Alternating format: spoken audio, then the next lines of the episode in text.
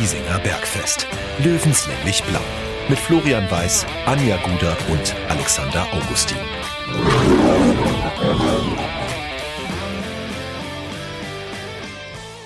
Servus und herzlich willkommen. Giesinger Bergfest, der Löwenstammtisch lädt zur Episode Nummer 77. Ja, das wird, es wird heute interessant. Äh, Es ist ein, ich, also, ich persönlich schenke mir jetzt erstmal einen ein und ich glaube, es gibt heute ein bisschen was drunter spülen.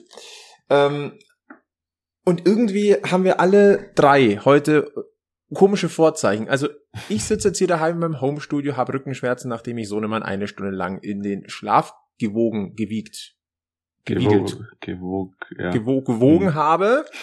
Ähm, Alex, bitte sag mal, wo du bist. Das ist Dekadenz pur. Also rein ähm, geografisch sitze ich in Meerransen, das ist auf 1400 Metern Höhe in Südtirol, gehört zur Gemeinde Mühlbach und äh, bin da gerade auf Pressereise. Hm. Ja, Gibt schlechtere Jobs im Leben.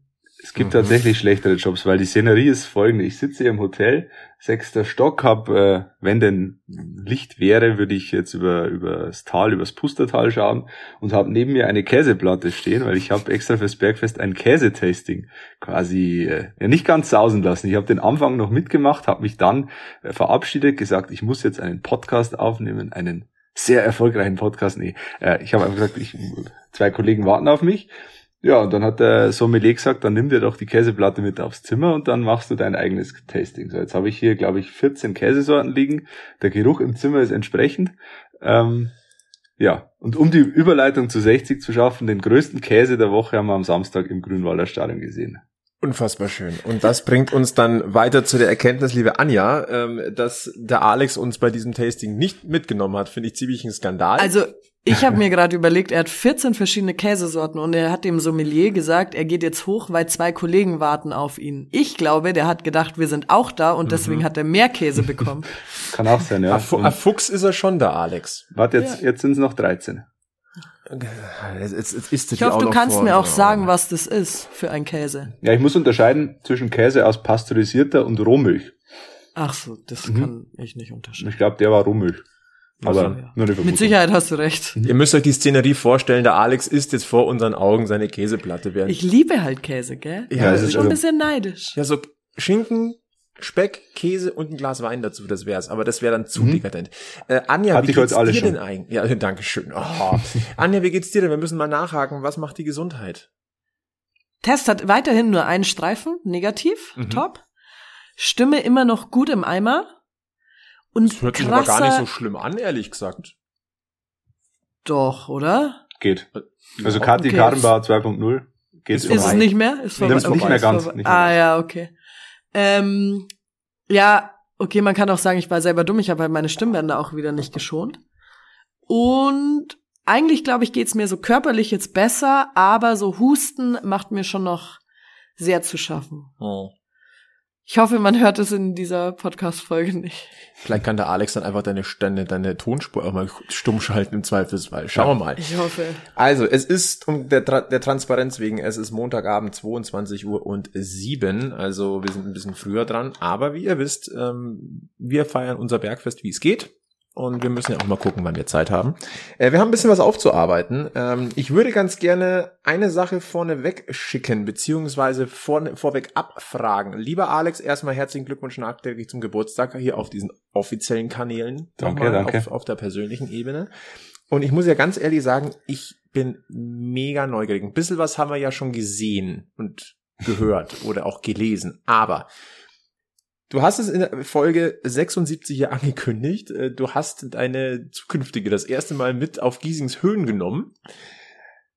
Weil du gesagt hast, du heiratest sie erst, wenn sie einmal mit dir im 60er-Stadion war.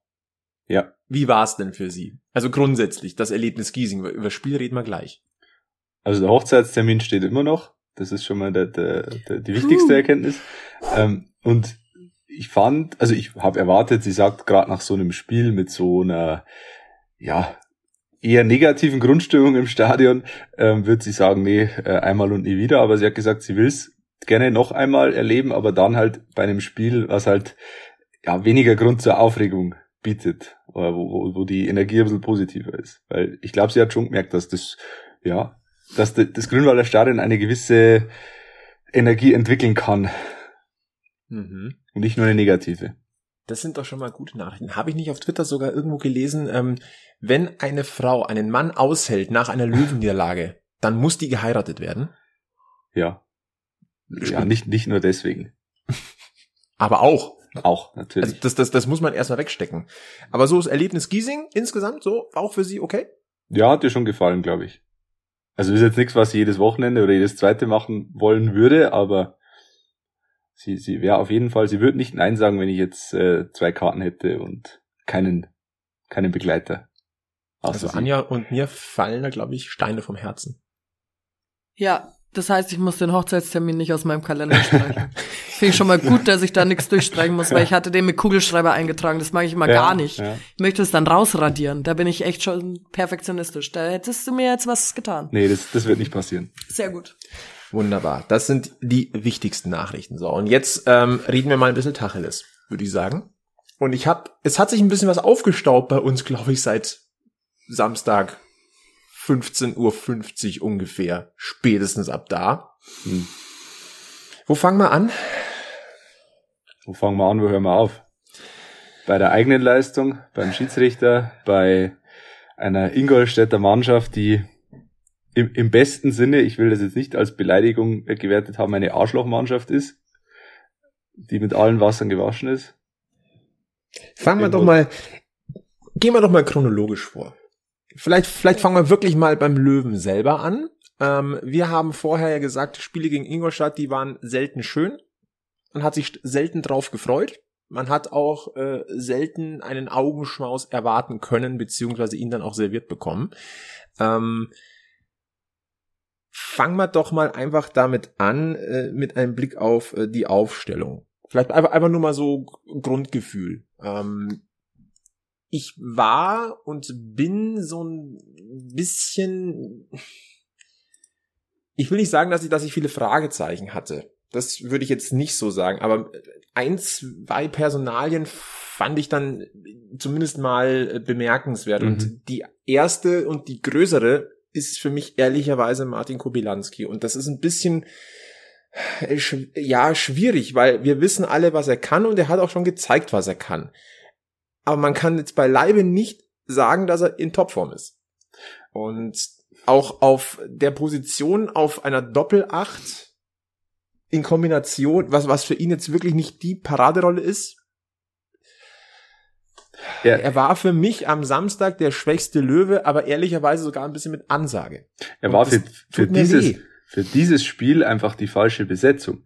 Du kannst, Martin Kubilanski ist überragend, wenn, wenn 60 das Spiel machen kann wenn er eben ein Spielmacher sein kann. Ein Zehner. Ein Zehner. Aber das war kein Spiel für einen Spielmacher, sondern es war ein Spiel für einen, ja, für, für Konterfußball, für schnelle Gegenstöße mit langen Bällen.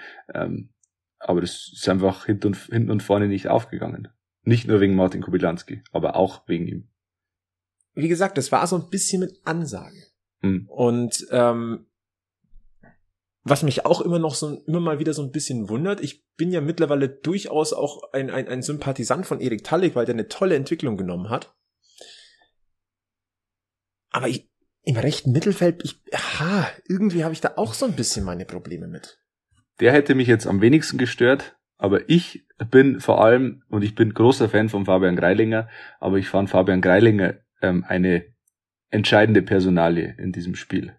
Ich weiß nicht, ob ihr das auch so gesehen habt oder ob er, der euch auch aufgefallen ist. Ich bin gespannt auf deine Erklärung und auf deine auf deine ähm, Ausführung jetzt. Er war auf der linken Abwehrseite. Er war, ich meine, Fabian Greilinger ist nicht der Größte, das ist bekannt, aber er ist vor allem durch teilweise sehr schlechtes Stellungsspiel aufgefallen. Ähm, Ingolstadt hat das Spiel immer sehr gut verschoben, hat hat dadurch die Kette von 60 Grad immer ja sehr auf die linke Seite gezogen und ist dann mit einem langen Diagonalball auf die rechte Seite ausgewichen, wo immer Marcel Kostli ähm, durchgestoßen ist, äh, weit, also fast auf Höhe der, der Seitenauslinie und Fabian Greilinger stand halt, dadurch, dass Ingolstadt sehr gut verschoben hat, ähm, immer relativ weit in der Mitte.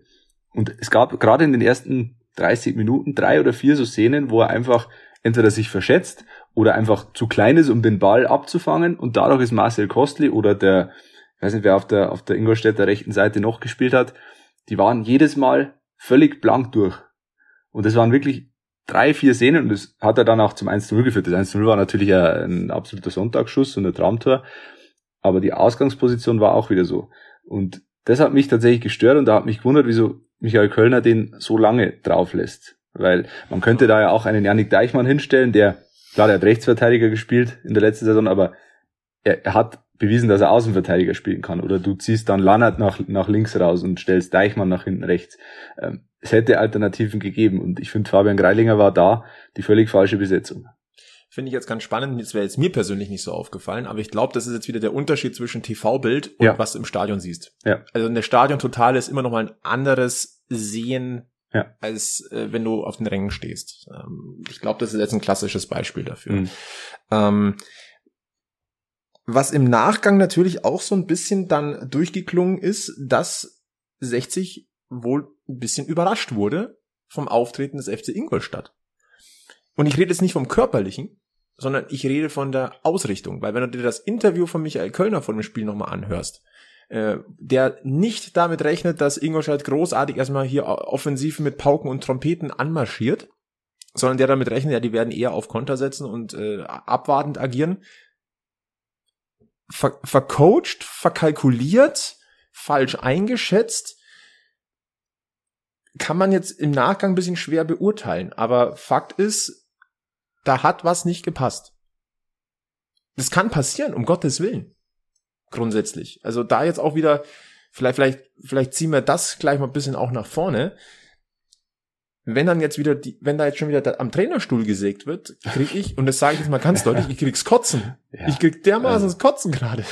Aber wer sägt denn da? Wer, wer sägt an diesem Stuhl? Das sind Leute, Das die sind gar nicht, diejenigen, die jetzt die gar keine Säge, die gar keine Säge haben zu Hause. Nee. Das sind, das sind dann, ich sag's intellektuell. jetzt mal so, das sind dann diejenigen, die versuchen zu knabbern, weil sie gerade Ja. wieder aus den Mauselöchern rauskrochen. Ja, ja. Nee, also er- da. Also er hat in der ersten Minute, wo er dann richtig Zugriff auf die Mannschaft hat, hat er doch gehandelt. Dann hat er zwei Wechsel vollzogen. Zur zweiten Hälfte. Das Ja. ist das erste Mal, wo er als Fußballtrainer richtig Zugriff zur Mannschaft bekommt. Er hat nicht die Chance, wie in anderen Sportarten eine 30-sekündige Auszeit zu nehmen und die Mannschaft umzustellen. Mhm. Er kann nur was reinschreien. Aber ja, hört's der ganz hinten, kommt es überhaupt an? Aber er hat da gehandelt, wo er handeln konnte.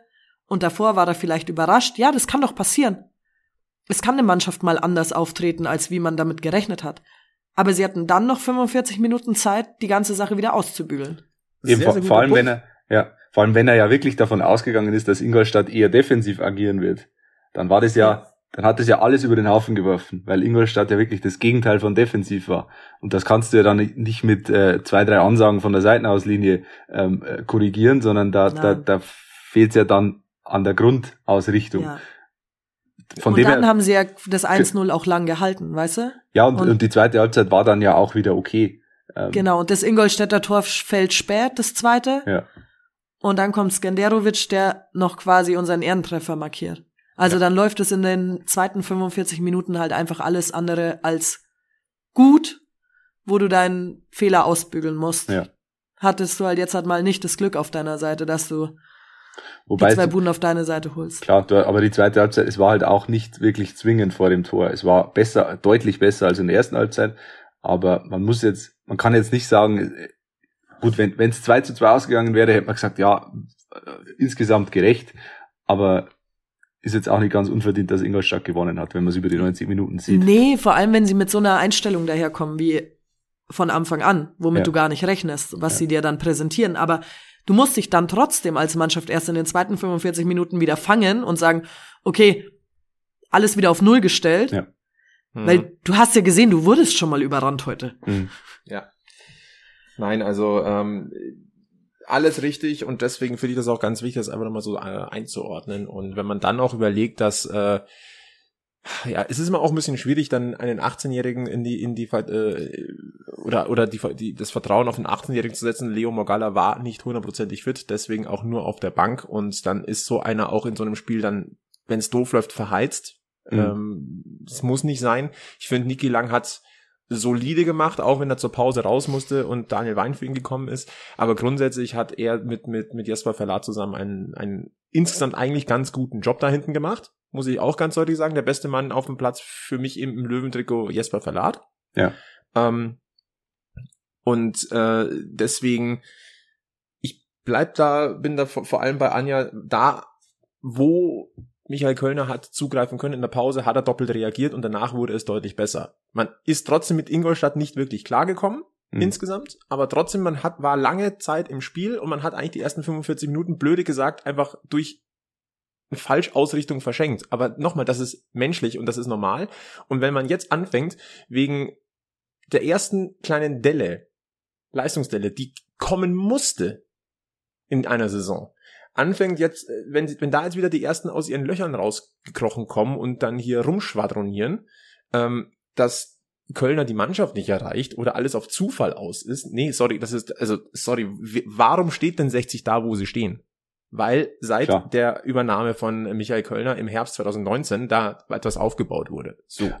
Und, Andere, ähm, andererseits, andererseits habe ich schon so ein bisschen die Befürchtung, ähm, dass äh, die Drittligamannschaften verstanden haben, wie man gegen 60 spielen muss, um ihnen den Schneid abzukaufen. Wir haben ja letzte Woche mit Gilbert Kalb, Kalb schon drüber geredet, ähm, dass es eigentlich seit dem Duisburg-Spiel kein, kein wirklich hundertprozentig überzeugendes Spiel mehr gab. Man hat trotzdem solide gepunktet, ähm, aber es, es fehlte so die, so dieses, dieses Begeisternde. Und der Ingolstadt hat es eigentlich vorgemacht. Und Elversberger auch, äh, wenn du 60 ganz früh unter Druck setzt ähm, und sie überhaupt nicht ins Spiel kommen lässt und, und nicht das eigene Spiel aufziehen lässt, dann haben sie Probleme.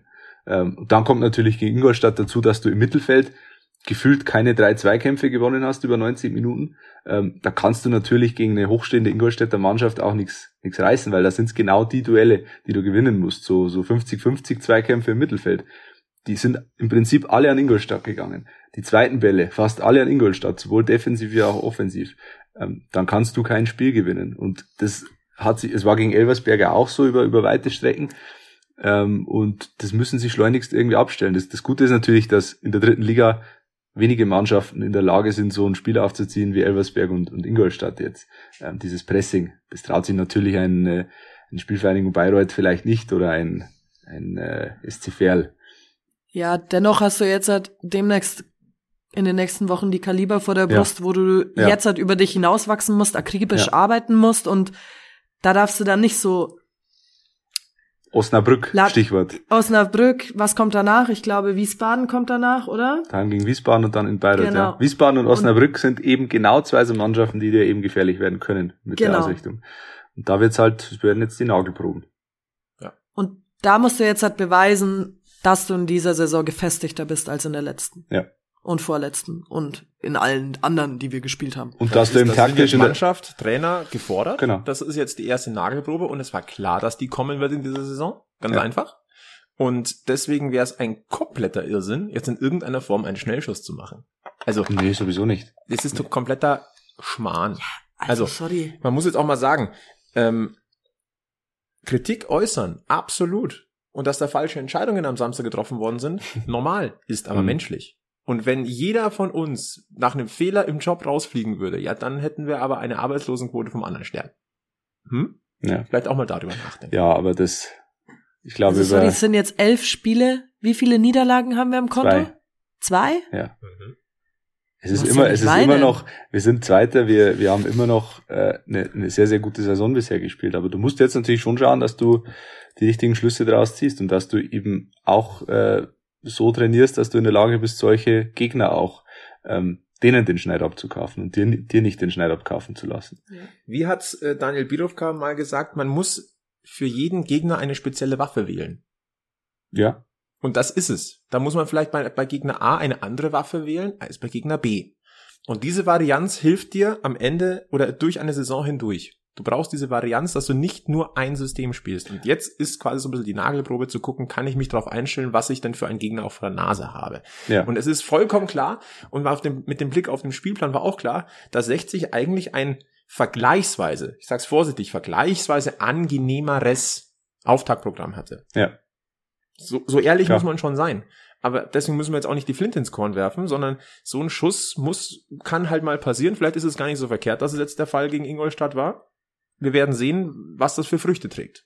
Aber ich muss auch dazu sagen, äh, aus Spielersicht, ich habe eigentlich schon das Anliegen an Spieler, auch die falsch aufgestellt worden sind in der Thematik, die vielleicht nicht den perfekten Zugriff auf das Spiel haben, dass sie sich so krass reinkämpfen, dass sie zumindest die Position, die jetzt von ihnen verlangt wird, auch wenn es nicht der optimale Spielmachermodus ist oder so, zu 80, 90 Prozent oder nahezu 100 Prozent erfüllen. Mhm. Das muss doch, das muss doch aber trotzdem möglich sein, dass ich quasi als Spieler sage, okay, dann kommt's halt jetzt halt nicht auf meinen offensiven Pass an, sondern ich schaue einfach, dass ich die Lücke zumache. Das ist jetzt meine Aufgabe für die nächsten 45 Minuten. Ja. Und dann wird der Trainer sich was entscheiden. Also kann ich ja nicht weiter denken, okay, ich mache jetzt hier den superschönen Pass, also sondern ich muss die Situation einfach annehmen. Also ich finde, Spieler in der dritten Liga, die ein gewisses Alter haben, muss man da auch in die Pflicht nehmen können. Dann sind ja, wir beim sowieso. Punkt der auch der Zweikampfführung. Ne? Du hast ja relativ schnell erkannt, wo der Hase hinlaufen wird und dann muss ich die Zweikämpfe auch mehr annehmen. Das ist, war mir auch ein bisschen zu wenig der Fall. Da bin ich vollkommen bei dir. Da war zum Beispiel ähm, dann äh, Joe Boyamba in der zweiten Halbzeit ein Paradebeispiel. Der hat äh, das Spiel komplett belebt. Also mit seiner Einwechslung kippte, also es ist nicht gekipptes Spiel, aber es war ein ganz anderes Löwenspiel. Auch ja, in es der war ein anderes Kräfteverhältnis. Ja. Und ähm, hat halt dann am Ende nicht ganz gereicht. Äh, aber bei Boyamba habt ihr da nicht auch immer das Gefühl, dass der sich eh für das Trikot zerreißt? Voll. Ja. Jeden Spruch, mhm. den der abgibt, ist immer so positiv Voll. zu ja. 60 und so. Und also wenn Boyamba, Verlat eingewechselt werden, die ja. zwei Typen, dann weißt du schon, die gehen immer ja. über die 100 Prozent ja. hinaus und zerreißen sich. Das sind sich. positiv Verrückte im Löwendress. Genau. Das kann man nicht anders sagen. Also Ferenzi doch auch. Ferenzi hat's doch jetzt auch gesagt. Also der, ja, der wird da, da äh, Frenetzi, der wird da auch durchgehen. Ja. Genau. Und jetzt bringt, das bringt uns ja auch tatsächlich so ein bisschen ähm, jetzt äh, auf, das, auf die Thematik Körperlichkeit im Spiel. ähm, ja. Nenn, nennen wir es mal Körperlichkeit. Ich finde es, ich sag, ich, und da bin ich auch, habe ich auch ein bisschen Gegenwind dafür tatsächlich bekommen, ähm, aber ich sage, Ingolstadt spielt mitunter den dreckigsten Fußball in der dritten Liga. Dreckig vor allem in Form von, nicht von unfair, das möchte ich gleich dazu sagen, sondern im extrem, extremst unangenehm zu spielen, weil eben eher Zerstörermodus. Ähm, aber mit zwei, drei Szenen, wo wir jetzt dann gleich noch drüber reden werden. Ähm, Ingolstadt liegt 60 nicht. Ich glaube, das können wir nochmal festhalten. Dieses Spiel war ein Paradebeispiel wieder dafür. Ähm, aber es gab halt nun mal jetzt Szenen, die fragwürdig waren. Und ihr wisst genau, worauf wir jetzt raus müssen. Ähm, es geht um David Kopatz und Musa äh, Dumboya. Fangen wir mal mit David Kopatz in der ersten Hälfte an. Äh, neunte Minute, Außenlinie, Fabian Greilinger abgegrätscht. 27. Minute, Fabian Greilinger abgegrätscht. Abgegrätscht ist das sehr freundlich richtig gesagt. blöd. Also erstens zu spät, zweitens unnötig und drittens unnötig hart. Ja, und ohne Aussicht auf den Ball. Also gerade beim zweiten Foul. Äh, ich, ich verstehe es nicht. Ich bin oft so im, im Stadion, sieht man ja Dinge oft ein bisschen sagen wir mal, durch die weiß-blaue Brille und man, man lässt die Fakten manchmal ein bisschen außen vor. Und äh, wenn man dann im Nachhinein die Zusammenfassung anschaut, dann sagt man, ja, okay, hat man im Eifer des Gefechts vielleicht ein bisschen anders oder falsch gesehen. Aber, also, ich meine, die, die, die Zusammenfassung hat es nochmal deutlicher gezeigt, als wie man es im Stadion gesehen hat. Dass das einfach eine gelb-rote Karte, mindestens wenn ich so, also weiß nicht, ob man glattrot geben muss für so einen Fall, wahrscheinlich eher nicht, aber es ist eine klare, klare gelbe Karte und damit gelb-rot. Ähm, und ich weiß nicht, also der Schiedsrichter war jetzt auch nicht so, dass er eine extrem lange Leine gelassen hat übers Spiel hinweg, dass man sagt, ja, das ist äh, die Linie des Schiedsrichters. Nee, das war einfach äh, eine krasse, krasse Fehlentscheidung ich verstehe halt nicht, warum man da noch einmal eine, eine letzte Verwarnung ausspricht. Das war für mich kein ja, Foul, also wo man eine Verwarnung ausspricht, sondern er zeigt nee. mir eine Karte und wenn ich vorher gelb habe und so in den Zweikampf gehe, dann bin ich verdammt nochmal selber schuld, wenn ich vom Platz fliege. Ja, so, so ein Fall, da musst du selbst, wenn du als Schiedsrichter die extrem lange Leine hast, musst du gelb zeigen. Weil der Ball ist lange weg Äh, und er tritt nur gegen, also ja, ist äh, jede, jedes Wort eigentlich zu viel. Das ist. Und ich meine, es spricht der Bände, wenn fünf Minuten später äh, David Kobert ausgewechselt wird. Ja. Da war, war vollkommen klar, der brauchte nur noch einen schiefen Blick und dann muss er fliegen. So. Jetzt kann man natürlich sagen, so eine Situation kann es geben in einem Spiel. Eine so eine Fehlentscheidung kann es geben. Und ich sage, es ist eine Fehlentscheidung. Punkt aus Ende. Ähm, dass das natürlich dann dieses Foul in der 27. Minute, wenn da eine, der, der Ingolstädter vom Platz fliegt, dann kann das Spiel anders verlaufen, brauchen wir nicht drüber diskutieren, aber sowas kann passieren. Ärgert einen, kann ja. aber passieren. Problematisch wird es nur, wenn es ein zweites Mal sowas gibt. Und das war in der zweiten Hälfte dann der Fall. Äh, Musa Domboya in der 52. Minute gegen Albion Frenetzi. Auch, äh, das ist ein, eine Mischung aus hartes Einsteigen, taktisches Foul, gelbe Karte, gibt's nicht viel zu diskutieren. Und dann, ich habe extra nochmal nachgeguckt, eine Minute 50 Sekunden später senzt Musa Dumboya Feli äh, Mar äh, Marco Hiller dermaßen um mit dem gestreckten Bein voraus, dass man wieder, ich hatte schon wieder Angst, dass bei, bei Marco Hiller wieder irgendwas aufgerissen ist, aller äh, kleines Derby damals, mhm. ähm, dass der Blutüberströmter nicht mehr aufsteht. Gott sei Dank war sie dann nicht so, aber wie man auch da keine Karte zeigen kann, ist für mich fast noch unverständlicher, weil das ist, wie sagt man so schön, das billigende, billigende in Kauf nehmen einer schweren Verletzung Klar. des Gegenspielers. Ja. Da gibt's für mich auch keine zwei Meinungen. Also da gibt's, also wir haben es ja gerade, gesagt, äh, Joscha Zirkz hat damals klar Druck gesehen für so eine Aktion und das wäre auch in dem Fall die die richtige Entscheidung gewesen. Ich habe das erst im Laufe der der Behandlung von Marco Hiller dann festgestellt, das war ja der, der vorher gerade gelb gesehen hat. So im, im ersten Moment habe ich gedacht, jetzt, sieht der, jetzt gibt er wieder kein Gelb, äh, ist auch eine klare gelbe Karte. Und dann ist mir aufgefallen, der, das ist genau der, der gerade gelb gesehen hat. Äh, und dann platzte natürlich schon irgendwann die Hutschnur. Und entsprechend aufgeheizt war dann die Stimmung im Stadion. Also das war wirklich kurz davor, ähm, hier zu kippen. Also da flogen dann Becher und ja, die berühmten Rufe kamen dann wieder, die natürlich, ja, in dem Fall ein bisschen schwierig waren. Also ich ja. würde sehr vorsichtig, allgemein sehr vorsichtig mit dem Ausruf schwarze Sau sein. Ähm, vor allem, wenn es um einen farbigen Spieler geht, der da äh, im Mittelpunkt steht. Also das war, da, da fehlt mir auch wieder jegliche ekliges Verständnis. Das Problem ist, da denkt dann keiner mehr nach. Da denkt keiner mehr nach. Ähm, und, und de, ich würde denen ja nicht mal böse Hintergedanken unterstellen. Die meinen dann den Schiedsrichter damit, okay, äh, ich würde es trotzdem nicht rufen, ich würde es nie rufen, schon gar nicht in so einer Situation. Aber dann stand auch hinter mir in der Westkurve wieder einer, der ja über die, die 60 Minuten davor schon als absoluter Choleriker aufgefallen ist, der mhm. dann ähm, nicht das N-Wort, aber das B-Wort äh, jeder kann sich jetzt dazu reimen, was da dahinter kommt, äh, fünfmal in Richtung Spielfeld gerufen hat äh, wo ich mich umgedreht habe und leider nur böse geschaut habe. Beim nächsten Mal äh, sage ich, er soll bitte seine Schnauze halten, sonst äh, kann er kann er sich ein anderes Stadion suchen, wo er das rufen äh, kann. Also ja, da haben wir auch wieder manche sämtliche sämtliche äh, sämtlichen moralischen Kompass über Bord geworfen könnte ich wieder ausrasten. Ähm, um, um, um auf das Sportliche nochmal zurückzukommen, dass wir da jetzt nicht abdriften, ähm, da würde ich gern Anja äh, ins Boot holen. Die ist ja von uns drei die aktivste Sportlerin. wenn, wenn vielleicht auch gerade gesundheitlich noch nicht so wieder hundertprozentig mit dabei. Ach, ach. Aber beim Sport war ich schon, gell? Ah, also okay, okay. deswegen könnte es schon sein, dass die Stimme so schlecht noch ist, bei, ah, weil wir hatten auch Spiel. Ah, verstehe, okay. Ja. Ähm, wenn solche Entscheidungen in einem Spiel fallen, und die ganz offen, oder sagen wir mal so, du bist nicht damit einverstanden, weil die so gravierend in deinen Augen falsch sind. Mhm. Wie schwer ist es tatsächlich, da einen kühlen Kopf zu bewahren und dich nochmal auf dein Spiel zu fokussieren? Aber es, es lässt dich doch nicht kalt, es stachelt dich doch an. Also ich sag mir immer, es gibt immer zwei Varianten, wie ich damit umgehen kann. Einmal, ich versuche meine emotionale Ader zu unterdrücken und denke mir, was ist eigentlich verkehrt mit dir? und versuche mein Go-to-Guy auf dem Feld zu finden wieder. Also es ist halt eine Spielerin und die weiß dann in der Thematik, wie sie mich aber nach unten bringt und sagt so, ach, entspann dich. Hast du ihn schon mal angeschaut? Mhm. Also du brauchst halt irgendeinen Lacher, damit du wegkommst von der Thematik, weil sonst wirst du echt erzürnt, weil du, es, man sagt ja, mit dem nächsten Pass oder mit dem nächsten Ball hak's ab. Das Ding liegt hinter dir. Aber so einfach ist es halt immer nicht, weil Du siehst es ja oft auch als persönlichen Angriff dann so ein bisschen.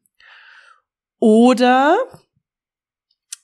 ich versuche den Schiri in ein lockeres Gespräch einzubinden und ihn sehr freundlich und überhöflich und witzig auf seinen Fehler hinzuweisen, damit ich ihm quasi auf höflichste Art zeige, schau mal Spezi, das war richtig dumm, was du gerade gemacht hast, aber ich finde meine Art dann so gut, dass ich das so gemacht habe, dass ich mich darüber freue und weiß, er hat jetzt begriffen, dass er ein Depp ist, aber ich war sehr freundlich. Aber das kannst du halt auch nur mit gewissen, das kannst halt nur mit gewissen Schiedsrichtern machen. Mhm. Genau, genau, du musst halt genau wissen, wo du es halt machen kannst, ja. so ein bisschen. Aber du musst immer höflich bleiben. Und immer dieses nette Lächeln auf den Lippen.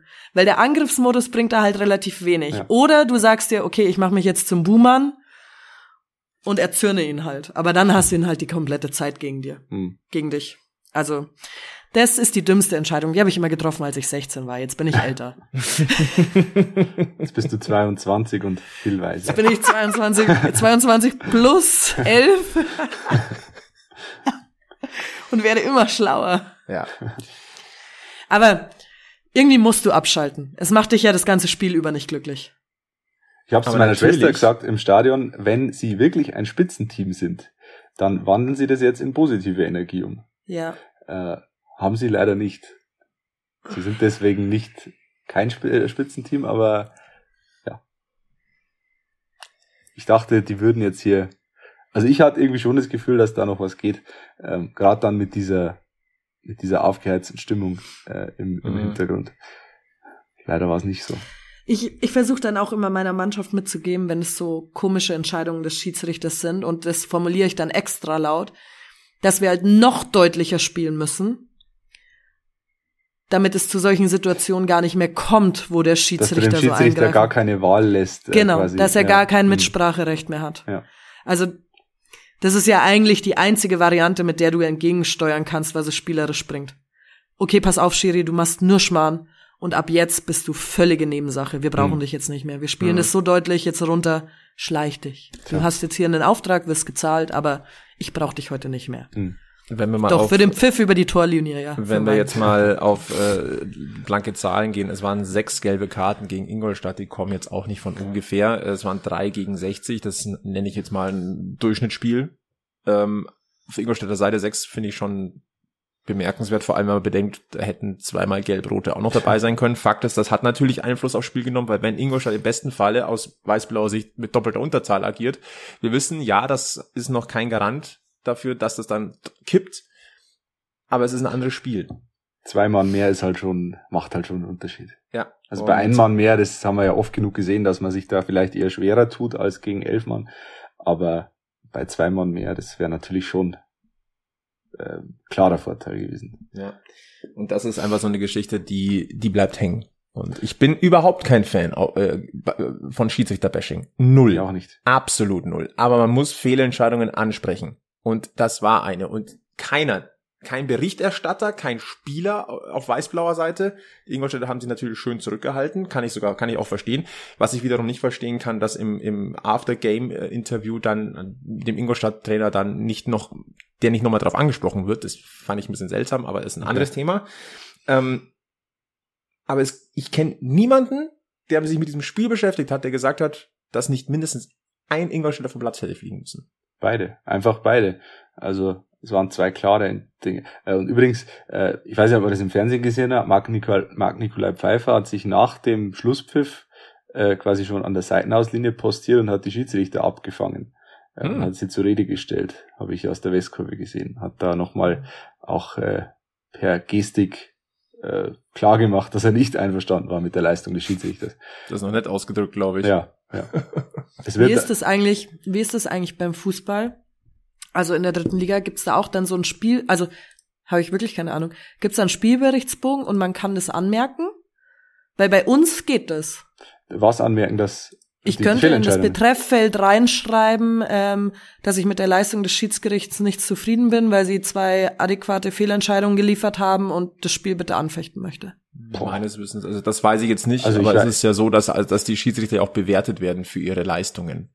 Äh, und ich rede jetzt nicht von der Kickernote, die übrigens mhm. bei 5,0 liegt und das ist ja. noch nett. Das ist sehr wohlwollend, ja. Ähm, also aber dass natürlich da von den Schiedsrichterobmännern in den Profiligen da immer geguckt wird, welche Leistungen da abgerufen werden, auch von den, äh, von den ähm, äh, Unparteiischen, das ist äh, vollkommen klar. Die Frage ist, was bringt's dir am Ende? Also es bringt dir nicht viel, aber es, also zum Beispiel, wenn es halt super schlechte Schiris sind, die immer schlecht sind, ist es halt schon was, wenn das öfter Mannschaften da reinschreiben, ob der dann wirklich noch so oft pfeift was, was mich halt am meisten stört, ist immer dieses intransparente Handeln der Schiedsrichter. Es gibt ein paar Paradebeispiele, die das überragend machen. Dennis Eitekind zum Beispiel ist mein absoluter Lieblingsschiedsrichter, weil der immer transparent ist, immer auf Augenhöhe äh, Dinge erklärt, äh, Einblicke gibt in seine Entscheidungen. Jetzt auch nach dem, nach dem äh, Dortmund gegen Bayern Spiel hat er sich auch hingestellt und hat erklärt, wieso ist äh, Bellingham nicht vom Platz geflogen und so. Und ich finde, das müsste es viel öfter geben. Und die Schiedsrichter mhm. tun sich damit keinen Gefallen, immer nur quasi so in Feldherrenmanier zu agieren auf dem Spielfeld. Ich entscheide hier und alles andere ist, ist scheißegal und es interessiert mich nicht, was ihr mir sagt, ähm, sondern es müsste halt mehr Dennis Eitekins geben im deutschen Fußball. Ja, vor allem, ich finde halt, es ist doch auch nichts Verwerfliches dran, sich dann hinzustellen, weil ich habe ja die Entscheidung getroffen. Ja. Dann kann ich ja Eben. wenigstens mich erklären, warum ich es gemacht habe. Und wenn ich dann mich hinstelle, vielleicht können mir schon mal 50 Prozent weniger ans Bein pissen, weil ja. ich hatte wenigstens den Mumm, mich genau. hinzustellen und zu sagen, pass auf, ich habe das genau so in der Situation gesehen. Ich kann mir das jetzt gerne daheim im Fernseher noch dreimal anschauen und dann können wir morgen noch mal drüber reden, ob ich dann die Meinung immer noch habe. Und wenn er sich hinstellt und sagt, tut mir leid, war eine Fehlentscheidung, dann ist, ist es auch okay. Ja. völlig okay. Aber immer so dieses und dann ab abdackeln und quasi äh, Tunnelblick und ab in die in die Kabine. Weiß ich nicht, ob das so zielführend ist. Vielleicht noch ein, zwei Worte äh, zum äh, Referee am Samstag. Das war Benjamin Brandt, äh, 33 Jahre alt. Äh, der pfeift seit äh, 2015 schon Bundesliga, ja, das muss man dazu sagen. Also das ist, äh, der hat in jungen Jahren in der Bundesliga debütiert, was ich ganz, was ich ganz interessant fand. Äh, das war sein äh, dritter, ein, sein siebter Saisoneinsatz, zwei mhm. in der Bundesliga, zwei in der zweiten Liga, zwei jetzt in der dritten Liga und einmal DFB-Pokal. Und ratet mal, gegen wen äh, die Spiele in der dritten Liga waren und äh, oder welche, wessen Verein, welche Vereine er gepfiffen hat im Pokal und dritter Liga. FC Ingolstadt? Nee, nee. Nee, 60. Alle drei. Ach so. 60 gegen Meppen, 60 gegen Ingolstadt, 60 gegen Dortmund. Ich dachte, er wäre der Haus- und Hofschiedsrichter von, vom FC Ingolstadt. Nein, so, so, so wild ist es dann nicht, aber äh, das ist durchaus bemerkenswert. Und ähm, ja, ähm, es ist, ich, ich möchte ja, eigentlich die Diskussion jetzt wieder nicht nochmal aufmachen, aber wir hatten das Thema schon mal.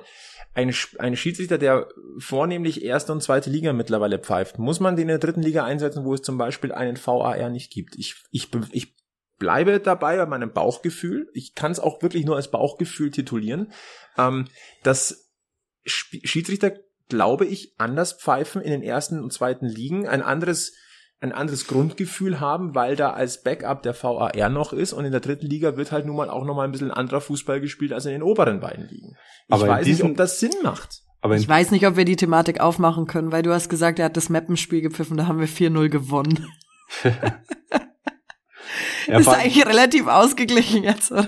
Vor allem äh, in diesen beiden Szenen jetzt gegen Ingolstadt hätte ja ein Videoschiedsrichter nicht eingegriffen. Ist das außer, so? man, außer man sagt, es hätte rot geben müssen, glattrot. Aber im, äh, bei Gelbrot, glaube ich, also bei, bei gelben Karten greift er ja nicht ein, auch wenn es die zweite wäre. Zumindest jetzt mein Kenntnisstand. Da hätten wir aber zumindest mal über die Szene von äh, die zweite, die, die zweite Szene, ja, das auf jeden Fall, ja. Aber dann hätte der Videoschiedsrichter gesagt, naja, ist keine klare Fehlentscheidung, ähm, kann man so laufen lassen quasi. Wir werden ja. das Spiel nicht mehr ändern können. Nein. Einsatz vielleicht, weil du gesagt hast, äh, das Traumtor ähm, zum 0 zu 1 war, ja, da ist viel Glück dabei gewesen, der rutscht über den Schlappen, dadurch wieder unhaltbar, aber trotzdem traumhaft. Geiles Tor, kann, man nicht sagen. Ähm, ja. Und ehrlicherweise auch das 0 zu 2, was dann die Vorentscheidung war, war auch, den, den musste erstmal so unter die, unter die Latte nageln. Also, lassen wir äh, hier das Thema dann äh, beendet. Die Schiedsrichterdiskussion äh, müssen wir nicht aufmachen. Fakt ist, da ist ziemlich viel falsch gelaufen. Aber in erster Linie ist diese Niederlage verdient, weil 60 sich nicht auf den Gegner richtig eingestellt hat und nicht dieses Spiel angenommen hat, was einfach not notwendig gewesen wäre. Und jetzt kommen wir langsam in die Wochen der Wahrheit, weil jetzt musst du eine Reaktion zeigen. Wir haben äh, über die nächsten Gegner äh, der Löwen schon gesprochen. Als nächstes steht an das Spiel in Osnabrück, dann kommt Wien Wiesbaden ins Grünwalder Stadion, dann geht es nach Bayreuth und dann empfängt 60 am 6. November auf Giesingshöhen den ersten FC Saarbrücken, der hm. ganz frisch äh, seinen Trainer entlassen hat. Äh, ja, da ist äh, der Herr Koschinat rausgeflogen. Das ist übrigens, äh, jetzt muss ich nochmal nachgucken, dass ich euch keinen Schmarrn erzähle. Das ist äh, der dritte Trainer, der in diesem Jahr gehen musste. Also auch hm. der VfL Osnabrück hat ja mittlerweile schon seinen äh, Trainer gewechselt. Äh, aber aber zwangsweise, jetzt, oder? Nee, wie war das? Da ist doch der, der Trainer freiwillig gegangen, der ist doch irgendwo hingewechselt. Daniel Scherning? Daniel Scherning zu boah, in die zweite Liga. Zu Arminia Bielefeld. Ja, so. Ja. Aber es ist der dritte Trainerwechsel, also äh, Uwe Koschinat ist nicht mehr Trainer des ersten FC Saarbrücken. Ähm, die liegen auf Rang 8 mit einer Bilanz vier Siege, fünf Unentschieden, zwei Niederlagen. Ob man da schon die Reißleine zieht, ich war ein bisschen überrascht, wenn ich ehrlich bin. Ich hätte so früh damit noch nicht gerechnet, aber gut, ist jetzt so, wie es ist. Ähm, Fakt ist, äh, die nächsten Spiele sind richtungsweisend für 60 München. Und äh, ich glaube, wir tun alle gut daran, nicht zu überhitzen. Jetzt sind ja, wir genau in der Situation, die wir vor ein, zwei, drei Wochen ja schon angesprochen haben. Es wird mal eine Delle geben und dann musst du halt bei dir bleiben. Ja. So einfach ist das. Und die Lage ist ja immer noch gut. Also wir, wir hatten die letzten Jahre immer den Fall, dass wir nach zehn Spieltagen hinterhergerannt sind. Mhm. Äh, oder nach einer gewissen, nicht nach zehn Spieltagen, aber nach einer gewissen Zeit der Saison einfach hinterhergerannt sind. Und jetzt gehen wir immer noch vorne weg. Und die Lage musst du dir halt jetzt irgendwie bewahren. Ja, dann blicken du wirst auch nicht, du wirst auch nicht immer Wochenenden haben, wo alle für dich spielen, so wie äh, das Wochenende davor, sondern ja, mal bist du der große Gewinner, mal bist der große Verlierer, aber musst halt öfter der große Gewinner sein als der große große Verlierer, dann bist du am Ende der ganz ganz große Gewinner. Okay, da war jetzt viel Philosophie dabei, aber ich, ich, ich möchte dir nicht widersprechen. Äh, dann werfen wir noch einmal ganz kurz einen Blick darauf, was uns am nächsten Wochenende erwartet. Am Freitag beginnt der Spieltag Nummer 12 mit dem Duell Aue gegen Halle. Am Samstag wieder mal ein paar wirklich nicht uninteressante Spiele mit dabei. Essen gegen Dresden, Viktoria Köln gegen Elversberg, Saarbrücken gegen Zwickau, Freiburg 2 gegen Mannheim, finde ich jetzt ehrlich gesagt auch gar nicht so unspannend. ist ein Verfolgerduell. Ingolstadt gegen Meppen und eben Osnabrück gegen 60 München. Am Sonntag dann die Duelle Bayreuth gegen Ferl, Dortmund 2 gegen Duisburg und abgeschlossen wird der Spieltag mit Wiesbaden gegen Oldenburg. Es sind wieder ein paar Spiele dabei, die nicht so uninteressant sind und da sind auch wieder Stolperstellen dabei und zwar für ziemlich viele Mannschaften und äh, die beste Reaktion. Oh, jetzt wisst ihr was, wen, wen wir vergessen haben, den Datenlöwen. Hau ihn rein, der passt doch gut. Äh, wir, wir schauen doch auf den nächsten Spieltag und auch der Datenlöwe schaut vor allem auf den nächsten Spieltag. Genau. Deswegen. Lieber spät, aber das Beste kommt ja zum Schluss. Servus, hier ist der Datenlöwe. 1 zu 2 gegen Ingolstadt. Es war der Tag der gerissenen Serien. Alex hat zum ersten Mal an seinem Geburtstag eine Löwenniederlage gesehen und auch mein Datenlöwe Junior war zum ersten Mal mit einem traurigen Papa im Stadion. Dafür singt er jetzt daheim mit Leib und Seele und ist der Text sicherer als bei seinem Gedicht, das er für die Schule auswendig lernen soll. Gerissene Serien also. Nach fast einem halben Jahr und sieben Heimsiegen in Folge in der dritten Liga haben die Löwen wieder im Grünwalder verloren. Die letzte Heimniederlage war ein 2 zu 3 gegen Osnabrück am 16. April. Und Osnabrück, da geht's jetzt auch wieder hin am nächsten Samstag zum Mythos Bremer Brücke. Das einzige Team, das da in dieser Saison gewonnen hat, war übrigens Ingolstadt. Und die Löwen haben gegen Osnabrück die letzten drei Spiele alle verloren und in vier Drittligaspielen einen Punkt geholt. Macht magere 0,25 Punkte pro Partie gegen kein anderes Team, gegen das 60 mindestens zwei Spielzeiten der dritten Liga gespielt hat, ist der Punkteschnitt so niedrig. Und das bei 2,5 Gegentoren pro Spiel. Das ist also eine Serie, die gerne reißen darf. Beim letzten Ligasieg an der Bremer Brücke haben übrigens die Löwen eine große Serie beendet. Am 21. Januar 2011 gab es in der zweiten Liga einen 1 zu 0 Erfolg durch das erste Profitor von Kevin Volland. Für Osnabrück endete damit eine Serie von fünfeinhalb Jahren, in denen sie zu Hause kein Flutlichtspiel verloren hatten. Ja, ein 1 zu 0 würde Marco Hiller sicher sofort unterschreiben, denn dann endet für 60 eine Serie von neun Pflichtspielen, in denen es immer mindestens ein Gegentor gab. Darauf können wir uns einigen, gell? Können wir. Können wir. Ich finde, er klingt ein bisschen traurig, ja. Ja. Das, das, das tut mir tatsächlich jetzt auch ein bisschen weh. Und Osnabrück, weil er es anspricht, erst ein Punkt äh, in der dritten Liga gegen die. Sogar der Punkt war bitter. Ich weiß nicht, ob ihr euch erinnern könnt. Ich, glaube, ich erinnere mich, dass dieses Freistoßtor in der 90. Das Auswärtsspiel, glaube ich, nach dem Aufstieg oder das zweite, also eines zweite. der ersten Auswärtsspiele, ähm, nach 2 zu 0 Führung, glaube ich, relativ früh 2 zu 0 geführt und dann äh, 90 plus 3 Marcos Alvarez direkt das Freistoßtor 2 zu 2 in den Winkel gehängt. Das äh, ist auch so ein Spiel, das, das werde ich, glaube ich, so schnell nicht vergessen. Nee. Es war ein Fußball, also war wirklich ein geiles Fußballspiel, aber halt mit ähm, ja, negativem Ausgang. Ja, so kann man das stehen lassen. So, äh, gute Laune. Ich, ich bin tatsächlich, äh, ich glaube dran an, an die Wende, an, an, an den Turnaround an der Bremer Brücke. Und äh, wenn wir gute Laune haben wir zum zweiten Mal verbreiten können, lieber Alex. Wir kommen zum Alex All-Star. Äh, ja, das war das zweite Don't Call It a Comeback, aber wir haben einen zweiten Gewinner. So ist das. Ähm, es kamen wieder einige richtige Nachrichten. Ähm, wieder ein paar falsche äh, Antworten, aber die meisten waren, waren auf einem völlig richtigen Dampfer. Die drei Hinweise ähm, zum Alex Allstar waren, er sagte einmal, wenn man sieben, acht Jahre alt ist, ist man automatisch Bayern-Fan. Man kriegt ja nicht an, nichts anderes mit. Wenn man dann das eigenständige Denken anfängt, wird man normal 60er. Zweiter Hinweis wechselte wenige Monate nach dieser Aussage zum FC Bayern. Äh, und der dritte Hinweis, er war nicht nur auf dem Platz, immer bei der Musik. Und die Lösung war natürlich Andreas Görlitz. Äh, viele haben ihn gewusst, äh, nach seiner Fußballkarriere nach, ja, noch eine Musiklaufbahn gestartet. Und der Gewinner ist bei Instagram Zack18.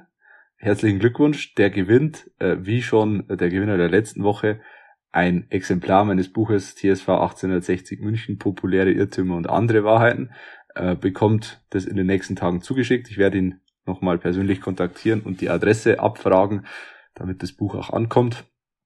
Genau, viel Spaß damit. Und jetzt kommt's. Wir haben sogar noch ein Buch.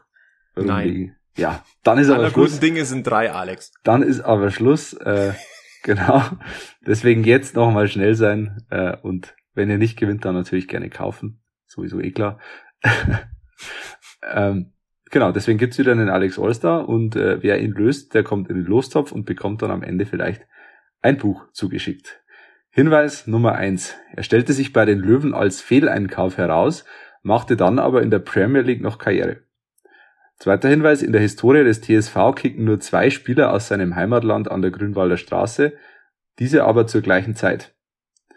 Dritter Hinweis, 2021 musste er als Chef des Fußballverbandes seines Heimatlandes zurücktreten. Da muss ich ganz ehrlich sagen, ich habe keine Ahnung. Äh, Der ist zugegebenermaßen ein bisschen schwerer, ja. Da muss man vielleicht äh, ein bisschen tiefer ins Archiv steigen. Aber ist lösbar.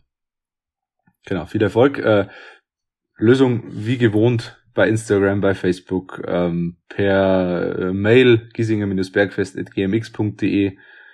Twitter, Genau. Bergfestphone. Bergfestphone, natürlich, klar. Die, die Nummer findet ihr bei Facebook, bei Instagram und bei Twitter in unseren äh, Profilen. Da könnt ihr Also- uns per WhatsApp kontaktieren. Genau. Feuer frei und viel Erfolg. So ist das. Haben wir sonst noch äh, Themen, die wir ganz kurz als Shortcuts am Ende von Folge 77 hier reinpfeffern sollen? Äh, äh, mir- fällt auf. Volleyball hat verloren. Wie angesagt. Gegen äh, Berlin. Die Recyclings. Ja. 0-3. Ein Satz, glaube ich, war sehr knapp. Okay. Genau. Aber, ja, ein Satz war sehr knapp. 26, 28 im äh, dritten. Hm, bitte. Bitter. Und ja, am 15.10. geht es weiter, der wilde Ritt der Hachinger in der ersten Bundesliga gegen Gießen. Also für Haching München.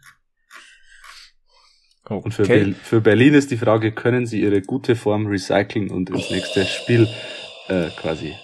Na, egal. Soll ich dir das jetzt einfach definitiv mit Ja beantworten? Das werden sie die ganze Saison über okay, tun. Passt. Okay.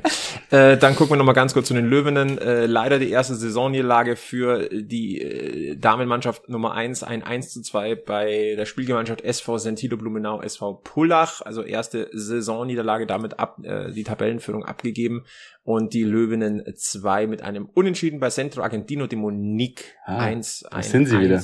Da sind sie wieder. Äh, ein 1 zu 1, aber wie gesagt, ein sehr solider Start in diese Saison. Und da wollen wir natürlich auch ganz kurz darauf hinweisen. Nächstes, Heim, äh, nächstes Heimspiel der Löwenen 1 gegen äh, DJK Pasing am kommenden Samstag um 17 Uhr, also wieder nach dem Löwenspiel, also beim Magenta Sport die Löwen gucken, die Herren und dann einfach nach Giesing pilgern und die Löwenen angucken. Und äh, die Löwenen 2, ja, die spielen knapp parallel mit äh, den, den Herren um 15 Uhr bereits, auch äh, an der St. Martinstraße, 60 München, Damen 2 gegen den TSV Poing. So, Service an dieser Stelle. Dann, glaube ich, machen wir den Deckel drauf auf Bergfest-Folge Nummer 77. Äh, heute so ein bisschen, ich habe Krawall gebürstet, war man ja nicht, aber nee. Also ein kleiner Showstopper ist es natürlich und es, es macht so einen kleinen Kloß im Bauch, äh, den müssen wir halt dann einfach in Osnabrück mhm. lösen. Der Käse macht auch einen Kloß im Bauch bei mir. Dann ist jetzt der Punkt gekommen, um das, dieses Thema hier bitte zu beenden. Mehr Details Schließ den Magen. Ja, äh, und wir schließen diese Bergfestfolge. Äh, Anja, an dich nochmal gute Besserung an die Stimme. Wie gesagt, Danke. aber du klingst eigentlich mittlerweile schon wieder richtig gut. Äh, es Alex, tut aber richtig weh. Äh, ja, äh, Alex, dir wünsche ich, äh, dass sich der Käsekloß auflöst und eine Na, Ich habe jetzt immer noch, ich habe immer noch einen beträchtlichen Berg an Käse hier liegen. Vielleicht stelle ich mhm. ihn einfach auf den Balkon und ja, mal schauen. Ja, wir mussten heute auch über ziemlich viel Käse reden ja. und nächste Woche reden wir dann über feinsten Schinken Speck nach drei Punkten in Osnabrück im besten Fall. In diesem Sinne verbleiben wir mit den besten Grüßen vom äh, Löwenstammtisch. Äh, verbleibt, äh, bleibt's gesundheitlich negativ, bleibt's mental positiv und na, vor allem bleibt's eins. Löwenslang weiß-blau. Bis zum nächsten Mal im Giesinger Bergfest. Ciao, ciao.